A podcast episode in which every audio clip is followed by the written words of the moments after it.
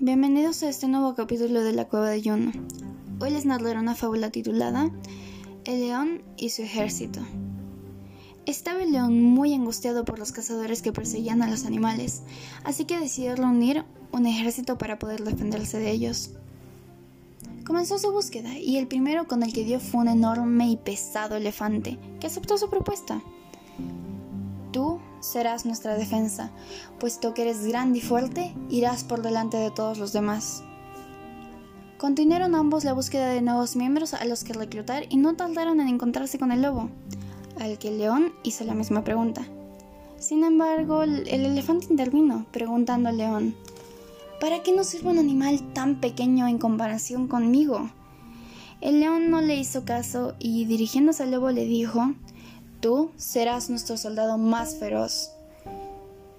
El lobo, muy contento, aceptó y continuaron los tres en búsqueda de nuevos miembros para su ejército. Pasó un rato y se encontraron con un mono chillón, una liebre temerosa y un burro viejo. Cuando león les propuso incorporarse a sus filas, los otros no salían de su asombro y le pidieron explicaciones. ¿Para qué queremos a todos estos que no sirven de nada? El mono todo lo que hace es chillar, la liebre es una cobarde que a la mínima sale corriendo y el burro está tan tullido que no puede ni consigo mismo.